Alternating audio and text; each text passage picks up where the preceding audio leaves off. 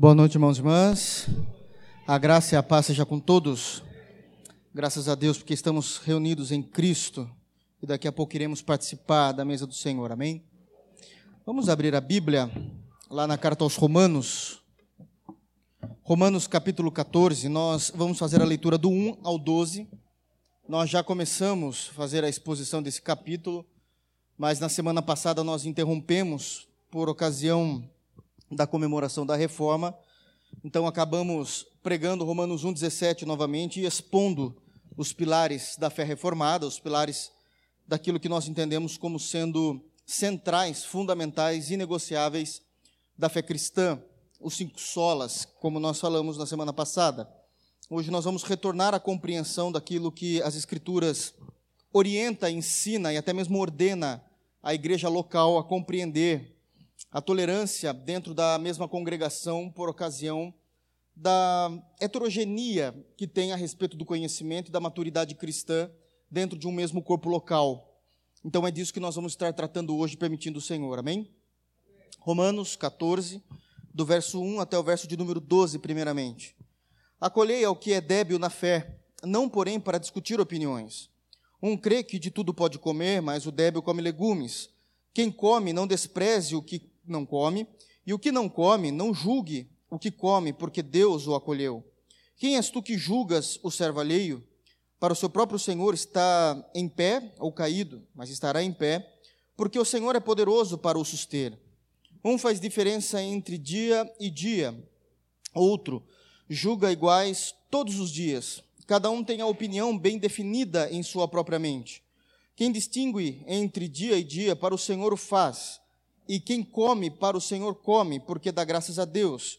E quem não come, para o Senhor não come, e dá graças a Deus.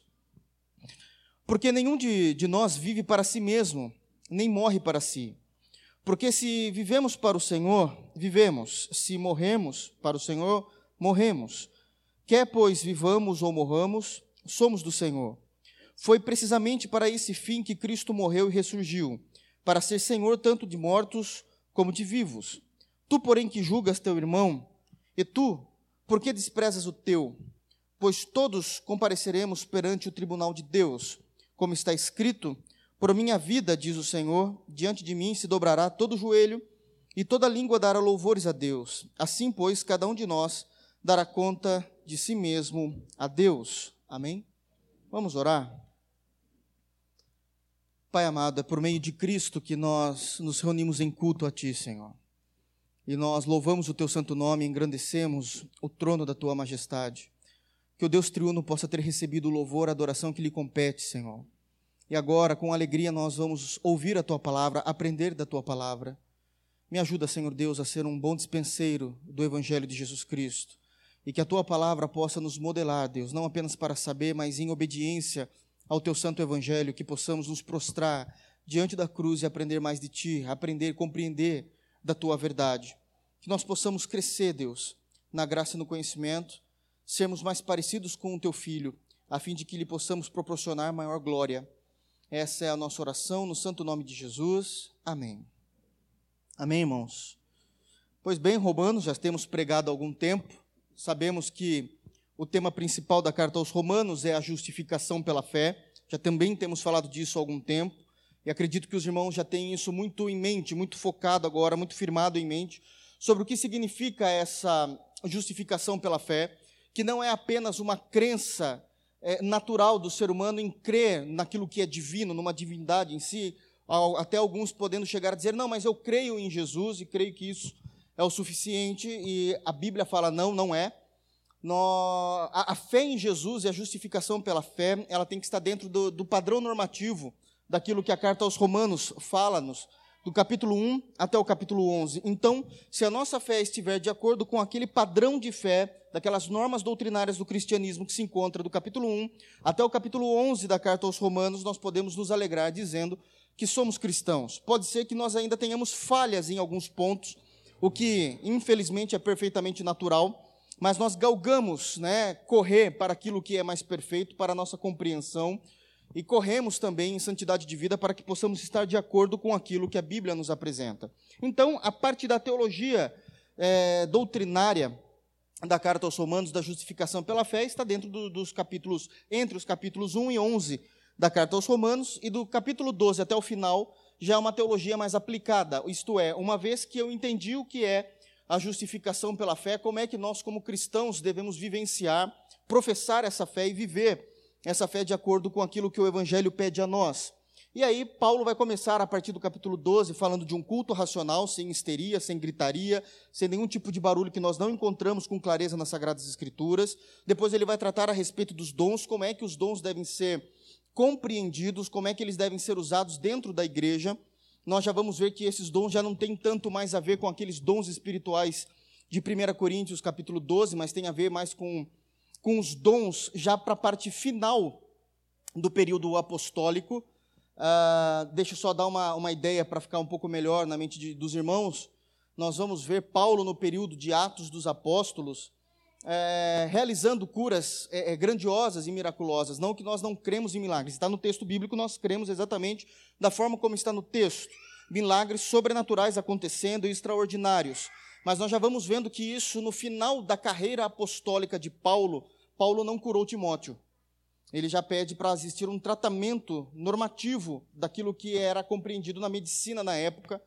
Esse é um dos pontos do que nós começamos a crer que esses dons começam a aparecer com menos frequência no Novo Testamento. Nós já vamos compreender isso de forma bem clara e sucinta, mas deixa essa questão de, de dons para depois, numa outra oportunidade. Mas isso é claro também aqui, ele vai falar de outros tipos de dons, e depois ele começa a trabalhar a partir do, do capítulo 13 de Romanos, com, a relação a, com relação aos relacionamentos daquele salvo em Jesus Cristo, daquele que agora entende a justificação pela fé, tem a sua vida devotada a Cristo, como ele deve se relacionar, e aí ele vai trazer alguns pontos de relacionamento, seja em família, seja consigo mesmo, seja com o governo, seja com as autoridades. É até que no ponto, no, no capítulo 14, ele vai dizer de como deve ser o relacionamento dentro de uma igreja local onde há diferenças de compreensões bíblicas, diferenças de compreensões bíblicas, não necessariamente doutrinárias, mas aqui, como diz a partir do versículo 1, que nós já lemos e já fizemos a exposição, inclusive, já fizemos a pregação sobre esse texto, ele vai dizer que dentro de uma igreja congregacional, dentro da congregação local, existem pelo menos dois tipos de cristãos. E Paulo vai dividir isso, dizendo que existem aqueles que são débeis na fé, uma palavra acho que mais bonitinha são os enfermos na fé, mas é a compreensão exata, é aqueles que são débeis, aqueles que são atrasados na compreensão, no raciocínio, no intelecto. É essa a, a, a tradução exata para a palavra débil no grego. Uh, não querendo macular ninguém, somente falando daquilo que o texto diz, assim como existem pessoas com problemas psíquicos, já estudei sobre isso, os irmãos sabem que eu fiz a faculdade de psicologia, é, é, existem débeis mentais, então tem um atraso de raciocínio, atraso de maturidade, atraso de crescimento. Assim também a Bíblia vai dizer que existem dentro da comunidade local, de igrejas locais, irmãos que são débeis na fé, são mais atrasadinhos, mais lerdos, mais dificultosos de conseguir compreender a doutrina, e vai existir aqueles que são fortes na fé. Então ele vai fazer essa divisão, com um grande problema que ele já destaca acontecendo logo no primeiro século. E se isso acontece no primeiro século, imagina no século 21, de acordo por causa da distância temporal que nós temos com a pregação mais próxima dos apóstolos, uh, que são os desentendimentos que há entre aqueles que existem dentro de uma comunidade cristã, que são débeis na fé, é, eles se orgulham, né, essa ideia de serem fracos na fé, atrasados na fé, não tem nada a ver com a moral em si da, das pessoas, não tem nada a ver com a vida de santidade das pessoas, também não é disso que Paulo está dizendo, não está criticando a santidade, mas está dizendo que são pessoas que falam assim, batem no peito e digam: Eu sou de Jesus, nós não precisamos estudar, a revelação ó, vem quentinha lá do céu, do trono para mim, nós recebemos essa informação lá do céu, está tudo tranquilo. Esse negócio de teologia é do diabo, nós não precisamos estudar, nós não precisamos compreender os textos bíblicos. Esse negócio de hermenêutica é coisa que o diabo inventou, não tem nada a ver com. Sabe, existem irmãos assim, que são contra a compreensão dos estudos.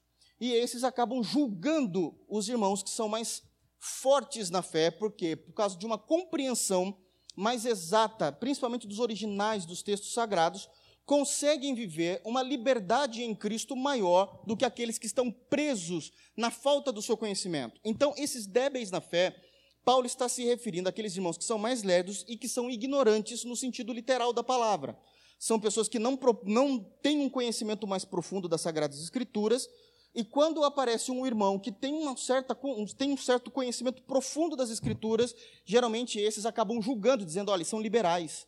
Eu não faço isso, eu não faço aquilo, eu não vou no cinema, eu não entendo isso, a questão da bebida, como nós já falamos quando fizemos essa exposição, eles são liberais, já pensou? Isso daí não é ser crente. Em contrapartida, os fortes na fé também têm um ponto fraco, que é o desprezo com relação aos irmãos que são mais fracos. E aí, esses que são mais fortes na fé falam, falam o seguinte: olha, deixa ele falando com a minha mão não dá para tratar nada com ele. É, ele deu uma opinião em alguma reunião, em algum grupo dentro da igreja, ignora por total, não sabe do que está falando, é um zero à esquerda, não, não sabe, sabe essas questões de falar assim, olha, nós desprezamos totalmente, porque são pessoas que estão querendo falar de algo e não entendem absolutamente nada. Então, para evitar esse tipo de conflito que é real dentro das igrejas, é, Paulo vai escrever esse texto, inspirado pelo Espírito, para a compreensão e como é que nós devemos viver trabalhando com relação às escrituras sagradas, o reino de Deus dentro de um corpo local. Qual é o grande problema? Eu destaco isso já de forma rápida para a gente poder correr com o texto que nós já falamos. O grande problema é que aqueles que são considerados fortes na fé por causa do seu conhecimento, eles têm a tendência de serem orgulhosos. Eles se orgulham no seu próprio conhecimento. E muitas vezes, por causa do conhecimento deles, eles atrapalham a fé daqueles que são mais fracos. Eles atrapalham porque eles querem que aqueles que são mais fracos aprendam do dia para a noite o que é que as Escrituras estão dizendo. E é mais ou menos assim: nós ensinamos de forma muito mais técnica e teológica do que com amor. Então nós lemos e falamos assim, da, da vontade. Né? Mas isso é um erro que a Bíblia diz. Então está escrito no texto, está no texto. Você não quer compreender? O problema é seu. Mas está aqui. E Paulo fala: não é assim. Porque você pode causar o escândalo. Paulo vai tratar muito aqui a questão do escândalo nesse texto. Por outro lado, então esse é o grande problema daqueles que são considerados dentro de uma igreja local uh, fortes na fé por causa do conhecimento. Esse é um ponto fraquíssimo para esses que são considerados dessa forma. Por outro lado, aqueles que são fracos na fé são aqueles que impedem o desenvolvimento da igreja cristã, porque sempre querem barrar é, a partir daquilo que ele conhece, do seu próprio sentimento e do seu próprio achismo, dizendo isso é pecado. Eu acho que é pecado, então ninguém deve fazer. E se o irmão faz, ele é pecador. E aí ele começa a observar a igreja, o corpo local da igreja, a partir do seu próprio conceito, e não a partir do conceito das Sagradas Escrituras. Então, e esses que são mais fracos na fé acabam impedindo o crescimento e o desenvolvimento de uma igreja local. Paulo está tratando especificamente esse texto aqui com a congregação, para com os membros. Paulo não está tratando de um assunto aqui que hoje é muito natural, mas eu não vou entrar nele porque não é o que o texto pede. E como eu quero só expor o texto para eu ficar tranquilo na minha consciência, é, eu vou ficar somente no texto. Mas por que, que eu estou dizendo isso? Porque o pastor tem a necessidade de saber lidar com esses dois públicos. O duro é quando o pastor é um fraco na fé, não entende nada de Bíblia, e aí ele faz com que a igreja nunca cresça também. Que é o que existe muito em Sorocaba hoje em dia. São pessoas que não têm um conhecimento profundo, são pastores que criticam a própria teologia. E, né, vamos falar bem a verdade, são pastores que nunca pregou em Ageu, em Naum, em Sonfonias, que nem sabem o que fazer com esses textos. Nem sabem o que fazer com esses textos. Então, esse é um outro problema de uma igreja moderna, porque na compreensão do primeiro século, de fato, todos os pastores que tinham sido levantados até esse momento da carta aos Romanos, eles, os pastores tinham sido levantados pelos apóstolos, então eram homens que, de fato, eram vocacionados ao ministério. Então não tinha por que Paulo tratar desse assunto, porque os pastores que estavam à frente da liderança de uma igreja local, de fato sabiam o que estavam fazendo lá. Tinham conhecimento de causa do porquê estavam lá, tinham temor a Deus, sabiam das Sagradas Escrituras para informar o povo. Então aqui está falando da compreensão da igreja local mesmo como um todo é aqui ele vai trazer duas grandes dificuldades. Eu estou indo rápido, irmãos, porque nós já falamos disso. Até o versículo 5. Então, aqui ele vai trazer duas dificuldades. Duas dificuldades que realmente naquele período do primeiro século e hoje nós conseguimos trazer isso para a igreja atual, pode trazer grandes dificuldades e até mesmo divisão dentro de um corpo local. Ele vai falar primeiramente da dieta religiosa e depois ele vai falar dos dias sagrados. Como é que Paulo vai instruir isso daí? A igreja de Roma era composta por judeus e gentios. Já sabemos disso. Os judeus tinham, é, é, a, a, tinham conhecido a Cristo, convertido tinham passado pela conversão a Jesus Cristo e agora se professavam cristãos. Mas como toda situação, todos os judeus que vieram a congregar em Jesus Cristo na igreja de Roma, trouxeram com eles ah, heranças do período de Moisés, da compreensão da lei de Moisés. Essa compreensão que eles trouxeram foi exatamente essas duas. Primeiro, a dieta religiosa. Tem coisas que nós não podemos comer. Por que não pode comer? Porque Moisés disse que não. Aonde Moisés disse que não? Está lá em Levítico, a partir do capítulo 11, está dito, por exemplo, que nós não podemos comer carne de porco. Então a gente não pode comer. Eles trouxeram essa herança para o cristianismo. É um dos exemplos. Mas não foi somente essa questão da carne de porco, são muito mais questões. É, teve irmãos que pararam de comer carne em sua totalidade porque entendiam que naquele período do primeiro século todas as carnes elas eram oferecidas, todos os animais de alguma forma eram oferecidos para deuses de forma de idolatria. Então eles falavam assim: eu vou me abster dessas iguarias e vou comer somente legumes, é o que vai dizer aqui no texto, até o versículo de número 3, né, do 1 ao 3. Então aquele que come Carne não julga o que não come, aquele que come não julga aquele que não come, não despreze aquele que não come. Tem aqueles que só comem legumes e aqueles que comem de tudo. Então existe essa compreensão, porque os judeus vieram para, para a igreja compreendendo isso. Nós não podemos comer a carne. Mas os de Roma e os da Grécia, que eram gentios, pelo contrário, eu posso comer tudo em Cristo. Eu tenho essa liberdade de em Cristo poder comer tudo. E aí começou uma discussão teológica dentro da igreja. Paulo vai chamar aqueles que não comem carne por questões religiosas, só deixando claro que a gente, de novo, porque eu sei que tem pessoas que não ouviram isso, não estamos falando de vegetarianismo aqui.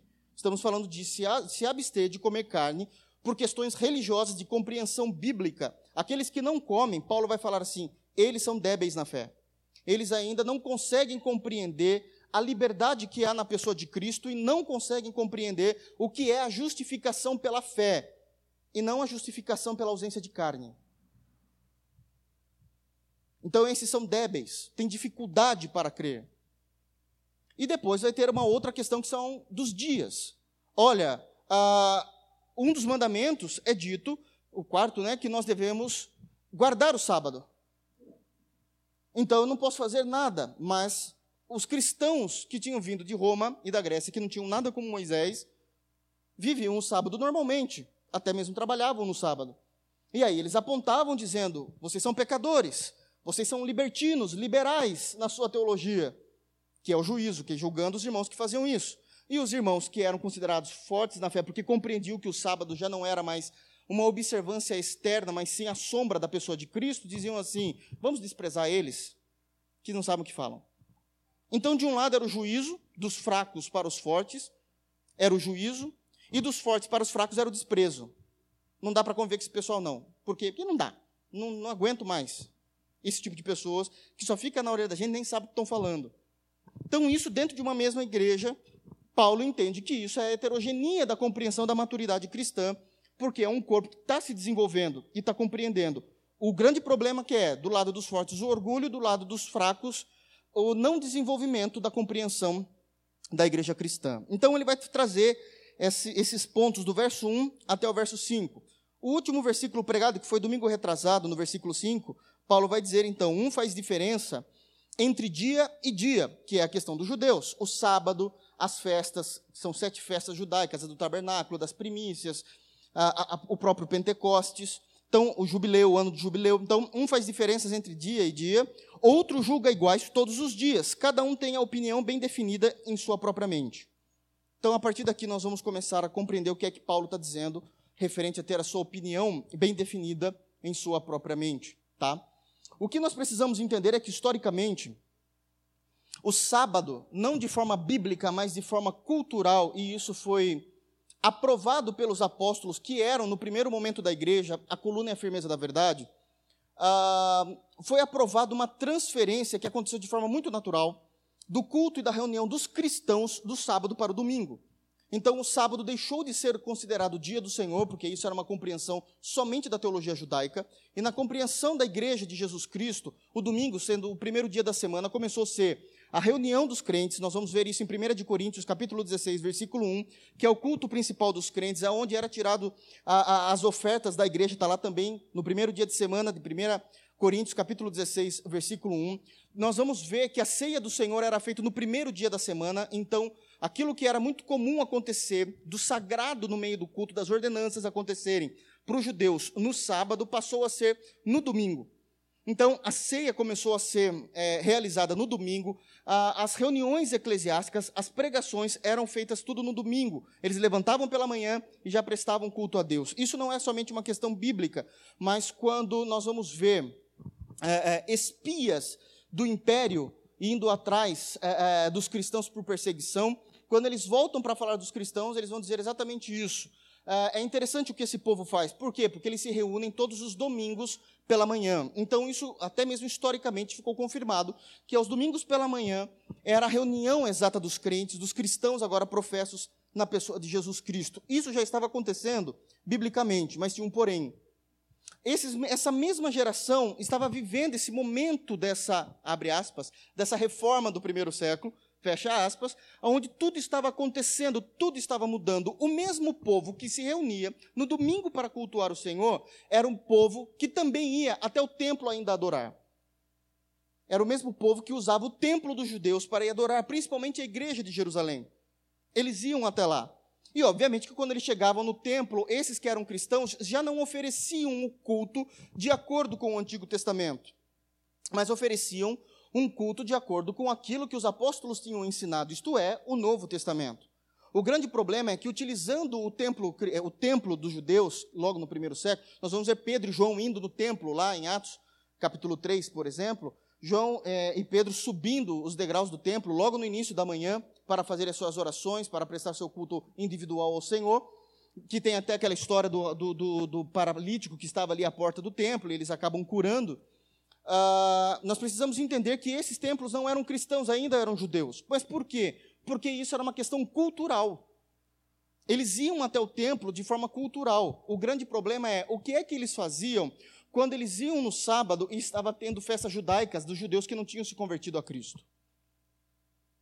Aqui ficava uma grande discussão teológica ali entre eles. Porque Pedro e João pregando o evangelho de Jesus, mas eles foram justamente cultuar num sábado, individualmente, porque o culto congregacional era no domingo, eles vão até o templo e ali vai acontecer, sei lá, a festa de Pentecostes, a festa da primícia, a festa dos tabernáculos.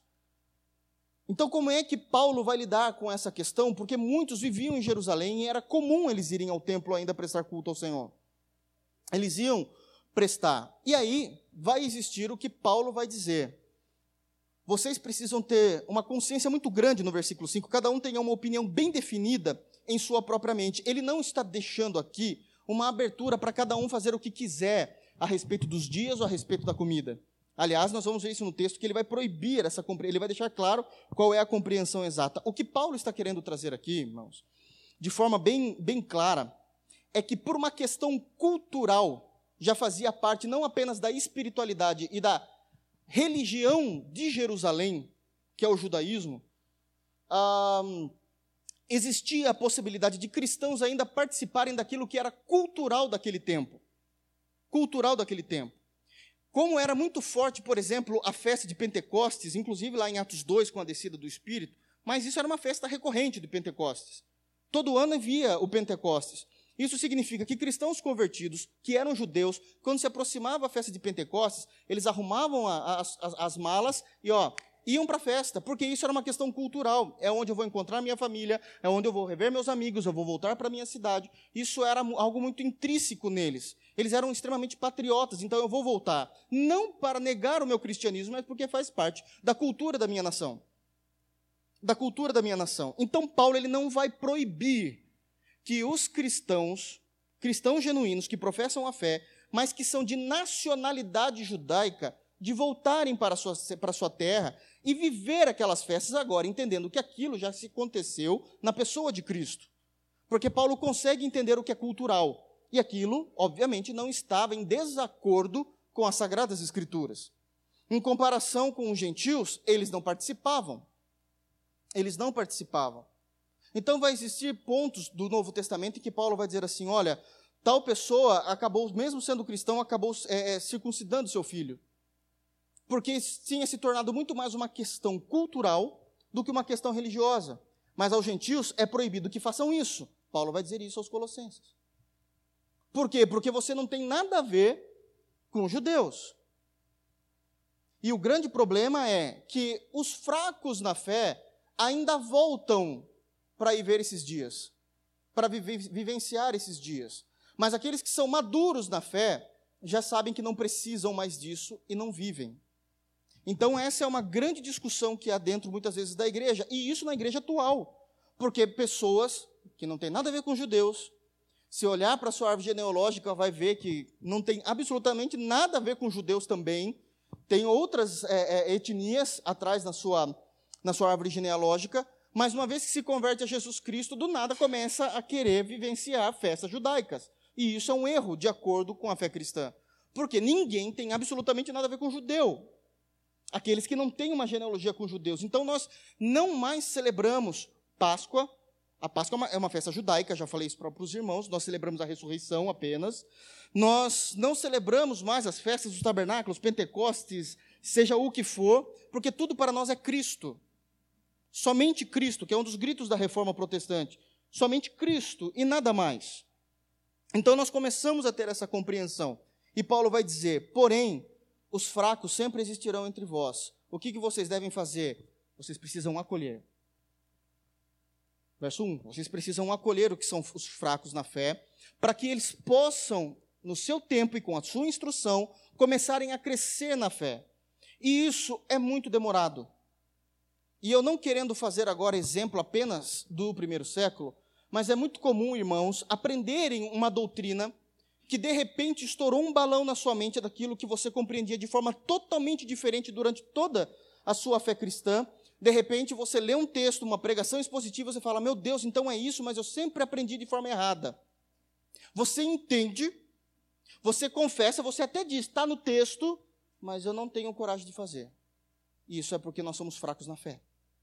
Não conseguimos viver a liberdade que há na pessoa de Cristo. Paulo está falando de pessoas assim.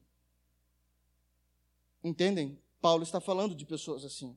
Meu Deus, como eu não vou mais celebrar isso? Então quer dizer que isso era só dos judeus, não é da igreja? Não, não faz parte da igreja cristã. Ah, mas eu não consigo deixar de fazer isso. Bem-vindo, porque o grande problema do fraco na fé é se tornar legalista. Se eu fizer, eu estou em pecado. E se o irmão faz, está em pecado. Vou dar um exemplo bem simples. Eu aprendi, em tese, em tese, eu aprendi que uma vez que eu me tornei um cristão, eu não posso ouvir música secular. O meu vizinho é cristão e ele escuta música secular decente, que não fere a fé. Tá, logo eu sou mais santo do que ele, porque eu me abstenho de ouvir música secular. Aonde que você está baseando a sua fé? Em qual verso bíblico? Não há. Não há. Então, se você começa a julgar, dizendo, olha, ele diz que é cristão, mas é libertino, porque está ouvindo uma boa canção secular, você é um débil na fé. Mesmo você tendo aprendido aqui, porque eu já expliquei sobre isso, que não é errado e não é pecado, o pecado é aquilo que vai contra as escrituras e não uma música decente. Sabe aquela ideia? Você não quer ouvir uma música secular? Também deixa o seu carro secular aí fora e volta a pé embora. Né? Entende? Deixa a sua TV de LED também secular, começa só a ouvir rádio. 105 ainda, você vai ver para onde você vai, o que vai acontecer com a sua fé. Entende, irmãos? Isso, isso é muito sério. Então, isso precisa ficar claro. Paulo está tratando desse assunto. Como é que nós nos relacionamos? Então, como é que ele vai dizer? Seis. Vamos lá, então. Quem distingue entre dia e dia, para o Senhor o faz. Ele está falando dessa realidade de judeus que tinham se convertido ao cristianismo e de gentios. Então, quem distingue entre dia e dia, para o Senhor o faz. De fato, ele faz para o Senhor. Não há mais uma necessidade, mas ele guarda o sábado, porque ele está se baseando ainda no quarto mandamento, não compreendendo que aquilo era uma sombra de Cristo. Ele está realizando as festas, porque ele não compreende que essas festas se cumpriram na pessoa de Cristo. Ele está fazendo para o Senhor. Não há mais necessidade. Mas Paulo diz: olha, ele é um fraco na fé. Ele não está querendo mudar a teologia o que ele está tentando é permanecer naquilo que ele acredita ser mais seguro para ele. mesmo não tendo mais embasamento bíblico.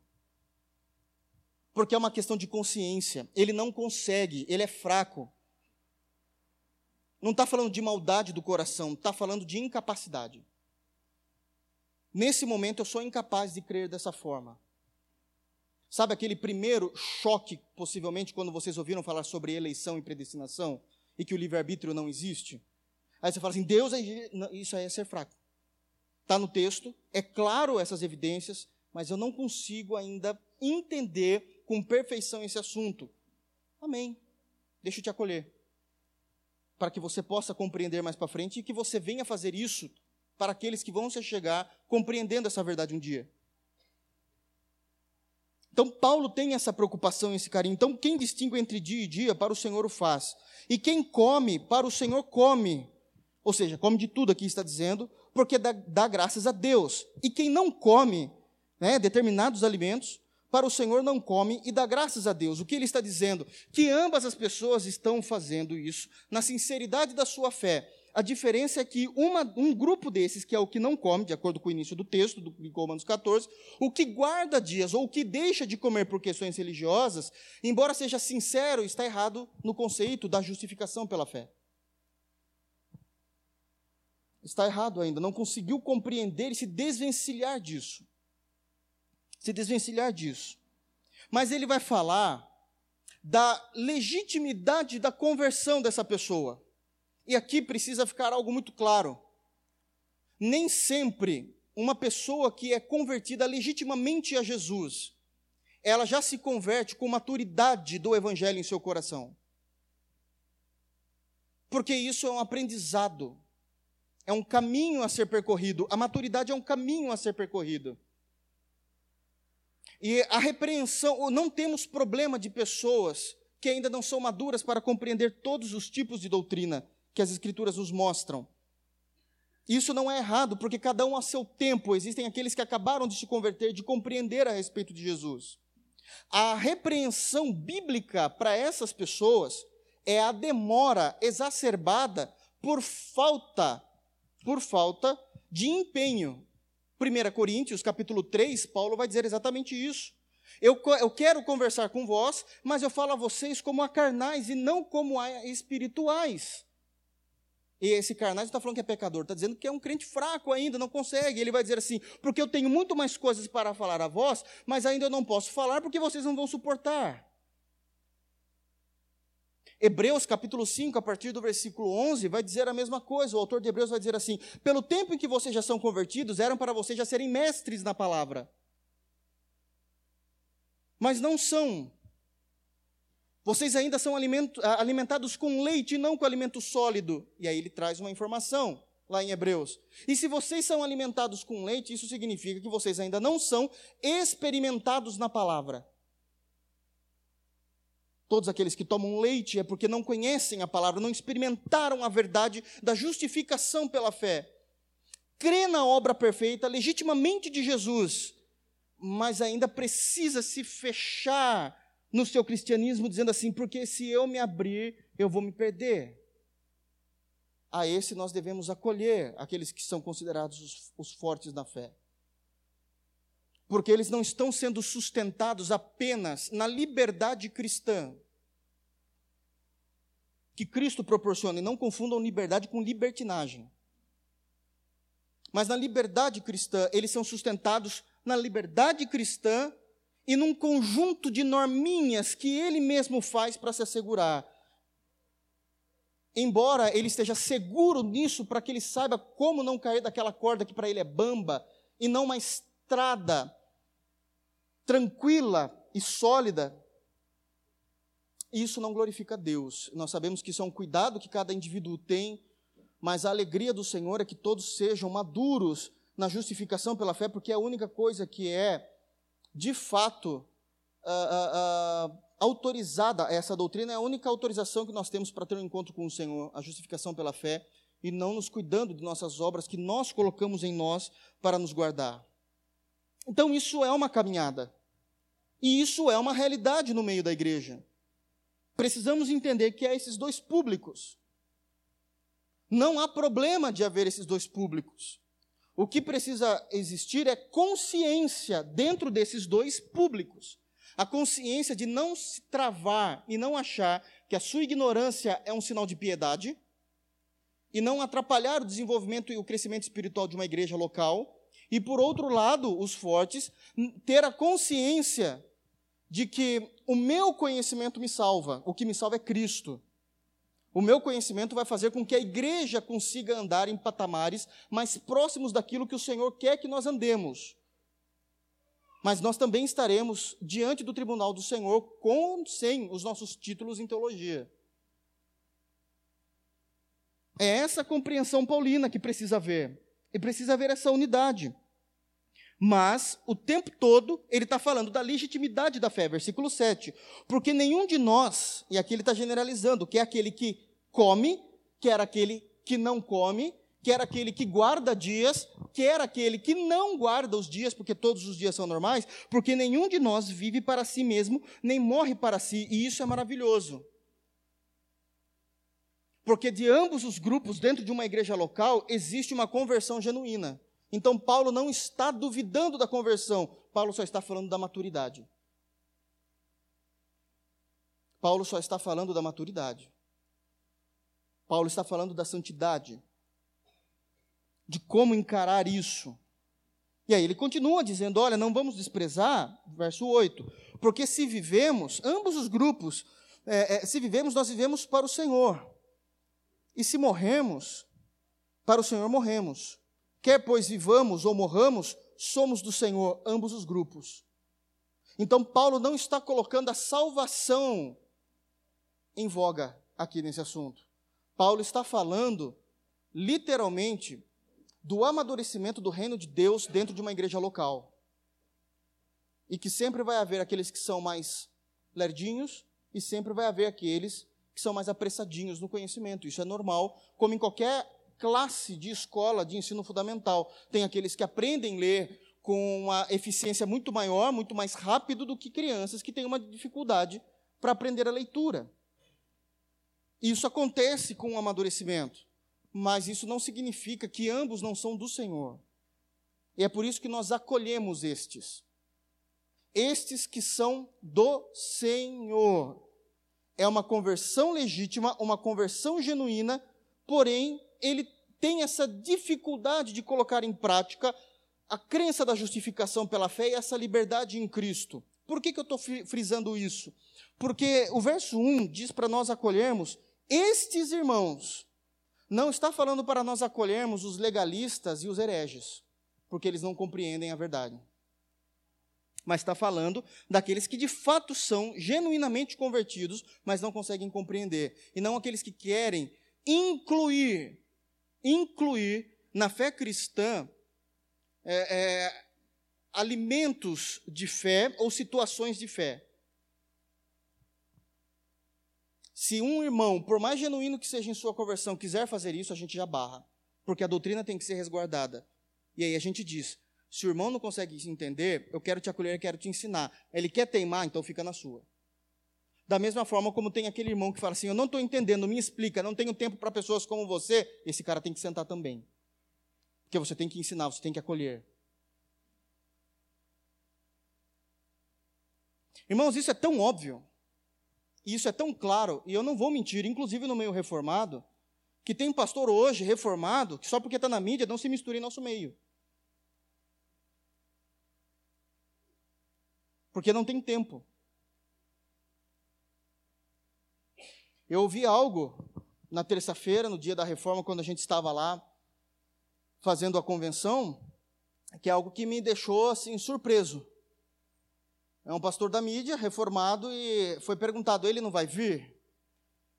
E foi falado assim: não, ele vem só para pregar, mas ele não vem para comungar, porque ele está arrumando as coisas que ele vai ir para a Alemanha. Ele quer passar o dia da reforma lá. Isso não pode existir, irmãos. Por que eu só venho para pregar? Por que eu não venho para comungar? Por que, não, por que ele não pode sentar no meio do povo? Por que há cadeiras específicas? Ah, porque o povo agarra, vírgula, é só o cara ter uma ética uma posição que ninguém mexe com ele, no sentido de adoração e idolatria.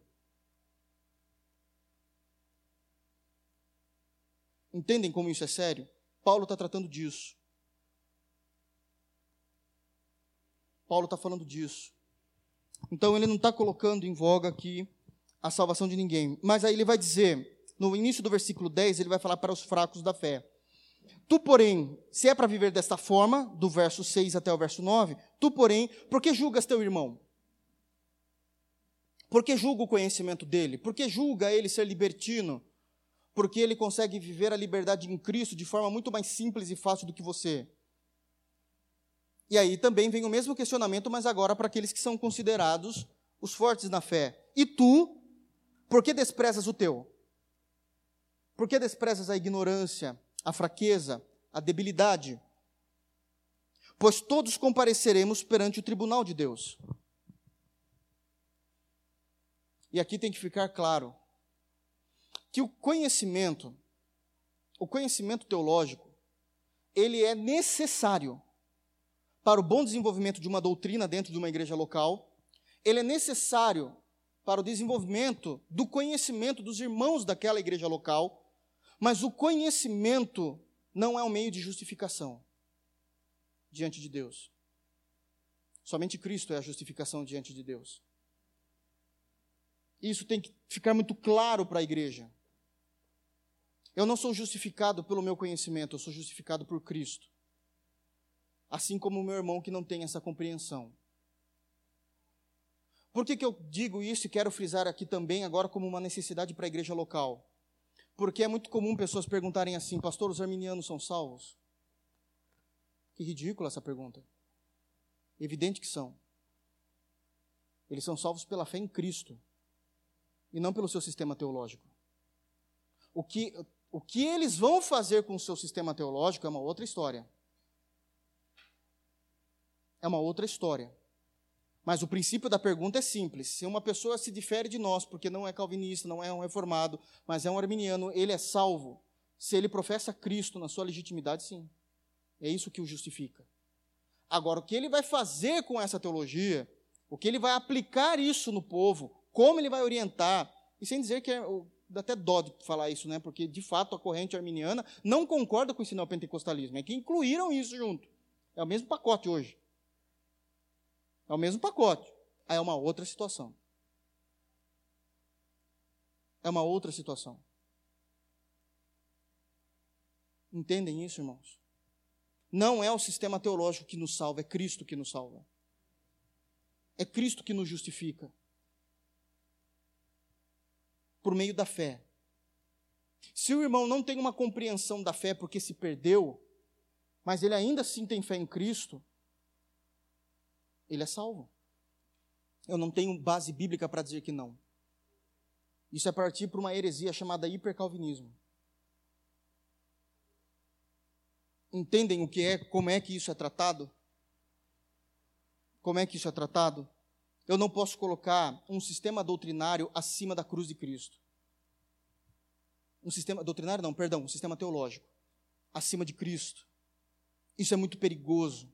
Eu vou entrar por caminhos que não agrada o Senhor. Que não agrada o Senhor. Então todos compareceremos. Aí ele continua dizendo, tem muito, muita coisa para dizer aqui, então vamos lá.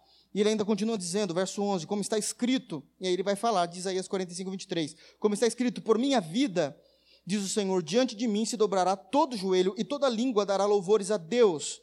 E aqui, Paulo ele está colocando diante de Deus todas as classes de homens principalmente dos cristãos. Não importa se ele é um pouco mais fraco na fé ou se ele é mais forte na fé por causa do seu conhecimento, todo joelho irá se dobrar e todos nós iremos comparecer ante o tribunal de Cristo.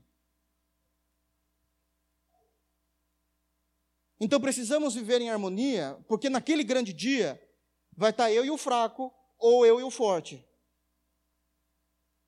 Mas que a gente vai estar lá, vai. Entendem? Percebem então como é que isso é tratado? É uma necessidade, é fundamental para o crescimento da igreja, mas nunca confundam isso como um meio de justificação. A justificação é somente em Cristo. Somente em Cristo. Assim, 12, cada um de nós dará conta de si mesmo a Deus. Cada um de nós, individualmente, independente do nosso conhecimento, daremos conta a Deus. Nós daremos. E ele continua, que a gente dá para continuar mais um pouco. 13. Não nos julguemos mais uns aos outros. Pelo contrário, tomai o propósito de não podes em tropeço ou escândalo o vosso irmão. E aqui vai começar um outro ponto. Uma vez que ele estabiliza, dizendo: existem dois grupos de pessoas dentro de uma comunidade local, os fracos na fé, os fortes na fé, fracos e fortes, nós estamos falando a nível de conhecimento e do uso da liberdade cristã, compreensão da justificação pela fé. Uma vez que todos estaremos, é, é, estaremos nos apresentando diante do Senhor, quer sem títulos teológicos, quer com títulos teológicos, todos nós estaremos diante do Senhor um dia. Tem uma preocupação ainda hoje. Já não é mais a preocupação diante de Deus que ele vai falar, ele vai falar da nossa preocupação, da realidade da igreja. Para ambos os grupos, não sirvam de tropeço na fé do teu irmão. Que a tua ignorância, ó débeis na fé, não atrapalhem a fé daqueles que têm vivido a alegria da liberdade em Cristo. Não sejam tropeços na fé daqueles que estão crescendo. Eu vou dar um exemplo tão bobo aqui, mas tão real. É impressionante, é impressionante como quando alguém se manifesta no meio daquela igreja local dizendo com grande alegria, falando: Olha, eu dou graças a Deus porque é um sonho que eu tenho, tal, tal, tal, tal. E qual é o seu sonho? Está se realizando? Tá, qual é? E ele vai dizer assim: Eu consegui ser aprovado, eu estou, sendo, eu estou me ingressando a um seminário de teologia extremamente reconhecido no Brasil, onde eu sei que eu vou poder aprender muito, vou me formar e trabalhar para o reino, porque eu sei que eu tenho esse chamado. E é muito comum os irmãos da igreja dizendo assim: af, é isso? Tá bom, né? Agora eu sabe tudo. Isso é servir de tropeço, os ignorantes servindo de tropeço na fé daqueles que querem crescer.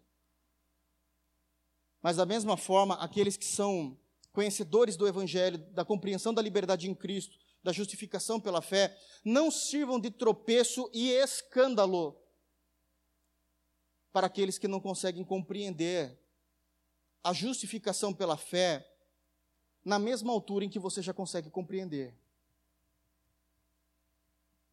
Porque não dá, ele não consegue, ainda ele não tem essa capacidade.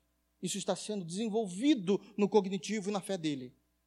Ele não consegue crer dessa forma ainda. Ele chora sozinho no quarto, dizendo: será que eles estão certos? Não é possível. Deus é injusto.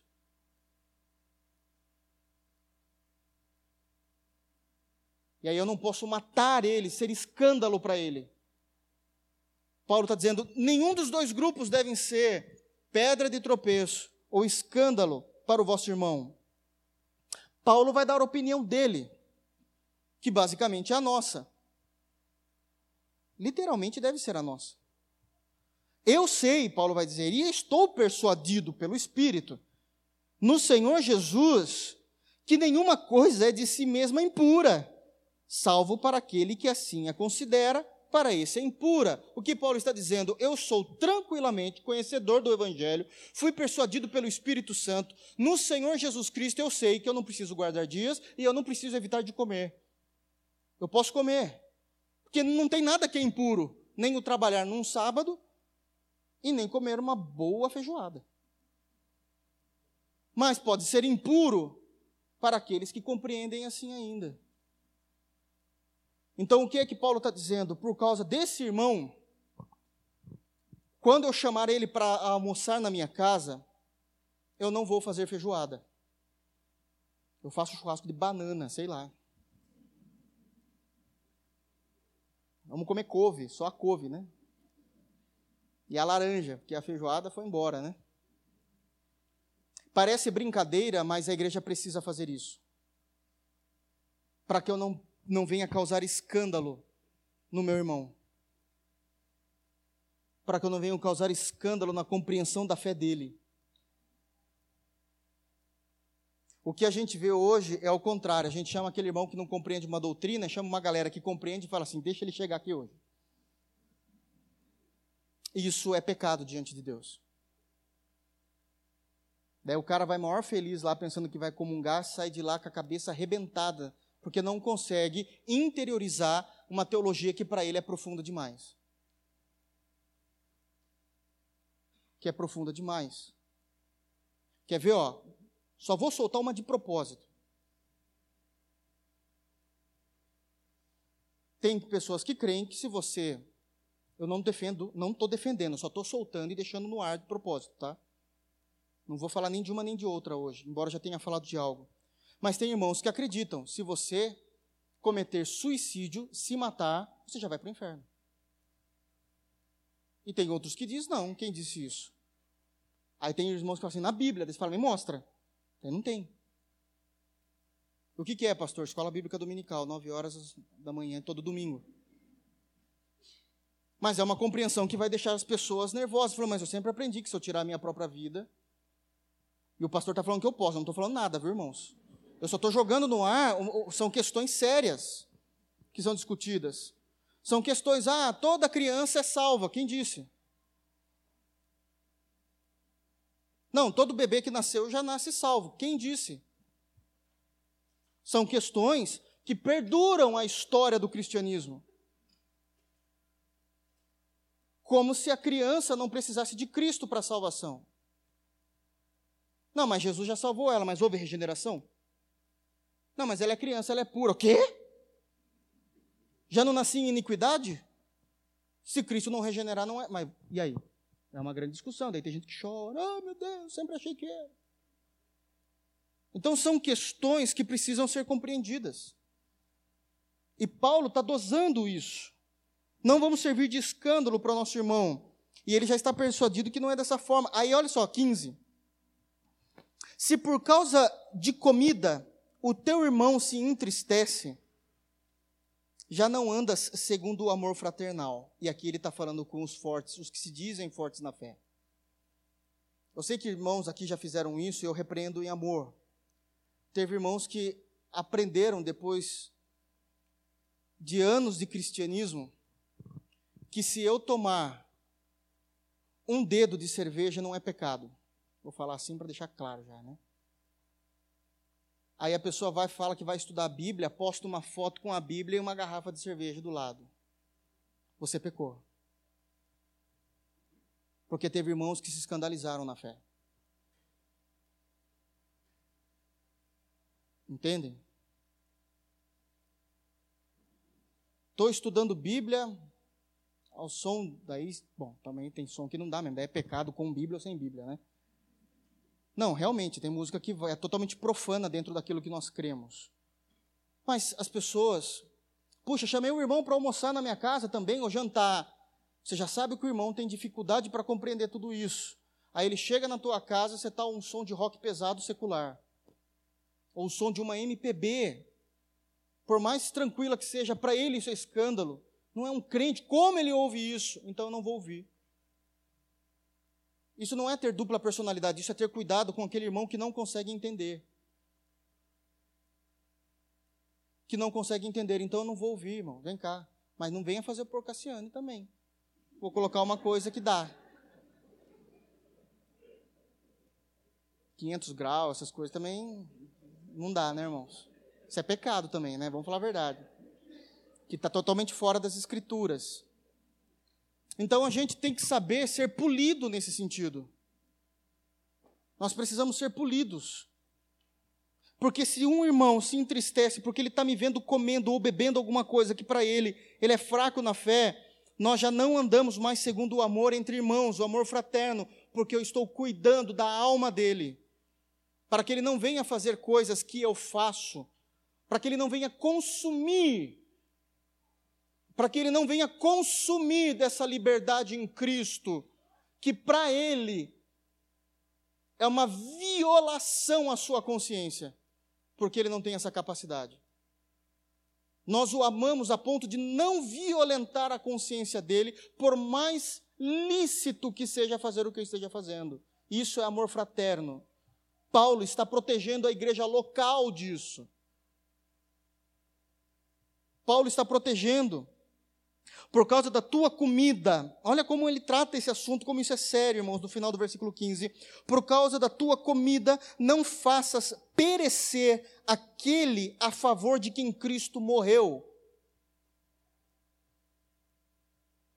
Por causa do meu conhecimento, E eu uso desse conhecimento para eu ter liberdade, mas eu sei que se eu usar nesse momento, eu vou fazer ele perecer na fé. Lá em 1 Coríntios capítulo 8, logo no início do capítulo, já vai falar disso também. É o mesmo assunto. E vai ter um momento que Paulo vai dizer assim: olha, cuidado com a tua liberdade, para que por causa da tua liberdade o teu irmão não venha fazer a mesma coisa que você, porém com um peso na consciência, porque ele vai estar pecando e destruindo o cristianismo dele. Porque ele não vai ter maturidade para compreender aquilo lá naquele momento, e aí ele vai dizer o seguinte: se isso aqui pode, aquilo lá também pode, aquilo lá também pode, quando viu o cara está no mundo. Por causa da tua arrogância, dizendo assim: não, mas eu sei que isso é, é liberdade, mas você não teve cuidado com ele. E você foi pedra de escândalo para ele. Você foi pedra de escândalo. Não sejais, pois, envergonhados pelo vosso bem. Então, que a, que a liberdade em Cristo que nós temos não venha nos envergonhar diante de Deus pelo bom uso ou pelo mau uso dela. Nós os resguardamos. Nós os resguardamos. E aí fica uma discussão doida muitas vezes. Não pode. Por quê? Porque isso é pecado. Você é libertino e do outro lado, não, você que é legalista, está acrescentando é, é, itens ou instrumentos de fé na justificação pela fé, você que é um retrógrado, querendo ficar preso na lei. Não deve existir esse tipo de discussão, mas cada um se compreendendo. Daí por quê? Porque o reino de Deus não é comida nem bebida. O reino de Deus não deve ser discutido se eu posso comer a carne de porco ou se eu não posso, se eu posso tomar um copo de vinho ou se eu não posso, que é no caso da bebida. O reino de Deus é a justiça de Cristo na cruz, a paz que nós temos por intermédio de Jesus com o Pai e a alegria no Espírito Santo de sermos crentes. Isso define a igreja. Isso deve definir a igreja. E isso não é tão simples como parece. Isso não é tão simples como parece. Porque exige uma maturidade enorme daqueles que acreditam que são fortes na fé. Eu deixar de fazer, eu abrir mão de um direito por liberdade em Cristo por causa do meu irmão que não consegue compreender. Isso é prova de amor no reino. Isso é prova de amor no reino. Conseguem entender, irmãos? É disso que Paulo está falando o tempo todo, com muito temor, para que a igreja possa se amar, crescer e conseguir conviver com aqueles que são mais fracos, juntamente com aqueles que são mais fracos, com aqueles que são mais fortes. Aquele que, deste modo, e nós encerramos no verso 18, aquele que deste modo serve a Cristo, é deste modo a preocupação e a ausência de escândalo para aqueles que não conseguem compreender. Aquele que deste modo serve a Cristo é agradável a Deus e aprovado pelos homens. E é interessante que essa compreensão de aprovado pelos homens é uma compreensão de que é uma minoria dentro da igreja local que muitas vezes não se preocupa com o próximo. Então, aquele que não se preocupava, dizendo, não, mas a Bíblia me dá essa liberdade, mas tem um irmão que não vai conseguir entender, e ele passa a se preocupar, aqueles que são mais fortes na igreja acabam aprovando a ação daquele que agora conseguiu compreender e falou assim: Eu me abstive disso por amor àquele irmão. Então, não somente ele é aprovado diante de Deus, como é, é agradável diante de Deus, como ele passa a ser aprovado por aqueles irmãos que já praticavam isso. Então, cuidado para nós não sermos a pedra de escândalo. E eu quero encerrar dizendo o seguinte: devemos ter esse cuidado, porque ser pedra de escândalo é algo que não compete a nós, compete a Cristo. Cristo é a pedra de escândalo para aqueles que não vão ser salvos, porque irão tropeçar em Cristo. 1 de Pedro, capítulo 2, Ser pedra de escândalo faz parte de um dos ministérios de Cristo. Não só a pedra angular, a pedra de esquina, a pedra cuja o, o, os fundadores acabaram rejeitando.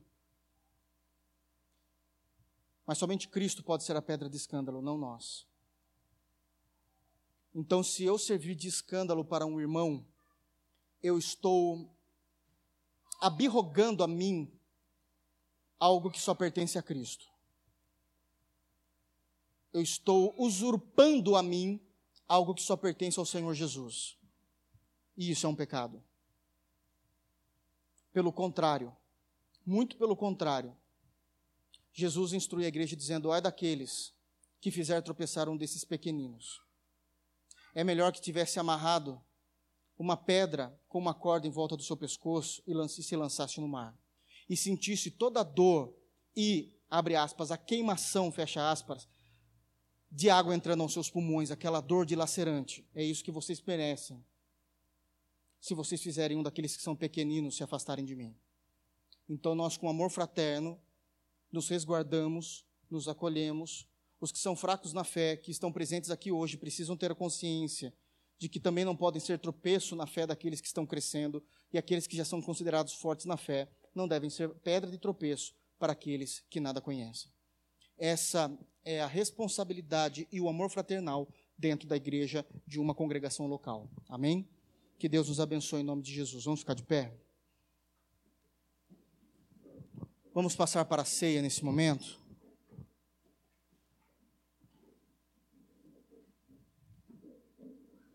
Gostaria